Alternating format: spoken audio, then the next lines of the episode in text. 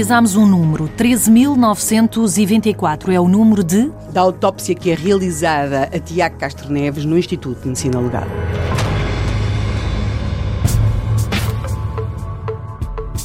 Os pastéis do cego.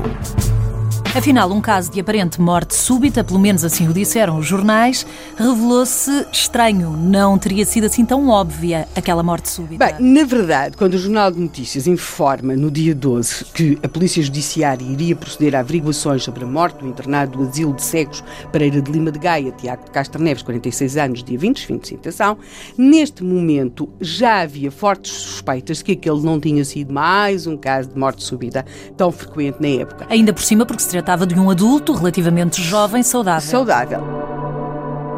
Mas mesmo entre adultos, jovens, saudáveis, havia muito caso de morte súbita.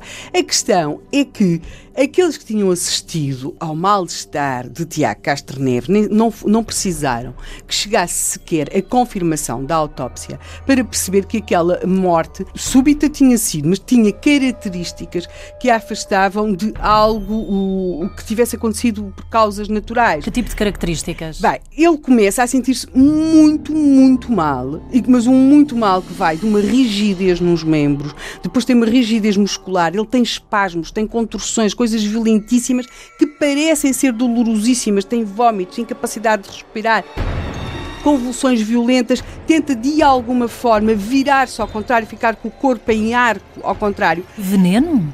Tudo isto é muito característico de envenenamento por estricnina. A estricnina estava presente nos chamados venenos para os ratos. Nem todos os venenos têm as mesmas características. As mesmas características. E, de facto, a tal autópsia 13.924, efetuada no Instituto de Medicina Legal, confirma que Tiago de Castro Neves morreu envenenado.